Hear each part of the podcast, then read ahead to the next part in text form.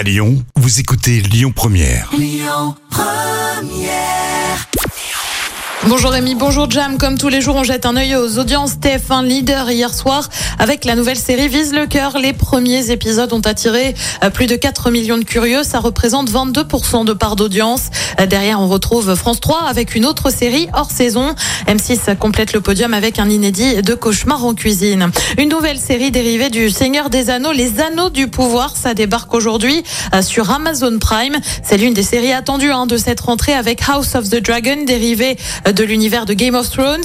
Les Anneaux du Pouvoir se replongent dans l'univers de Tolkien et notamment le Deuxième Âge, période fictive imaginée par l'auteur.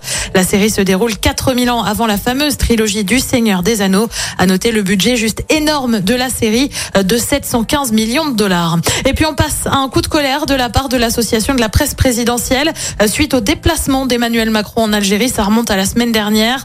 Euh, Selon l'association, la quasi-totalité des journalistes accrédités ont été empêchés de suivre le déplacement jusqu'à la fin. Elle évoque également des conditions de travail difficiles et dénonce un incident inacceptable. L'Élysée, de son côté, a affirmé faire au mieux pour prendre en compte toutes les contraintes. Euh, Côté programme, ce soir sur TF1, on fait un petit retour en arrière avec les 50 émissions préférées des Français. Sur France 2, c'est la série Astrid et Raphaël. Sur France 3, on prolonge les vacances avec les chansons de nos vacances. Et puis sur M6, c'est un film, Mia et le Lion Blanc. C'est à partir de 21h10. Écoutez votre radio Lyon Première en direct sur l'application Lyon Première, lyonpremière.fr et bien sûr à Lyon sur 90.2 FM et en DAB+.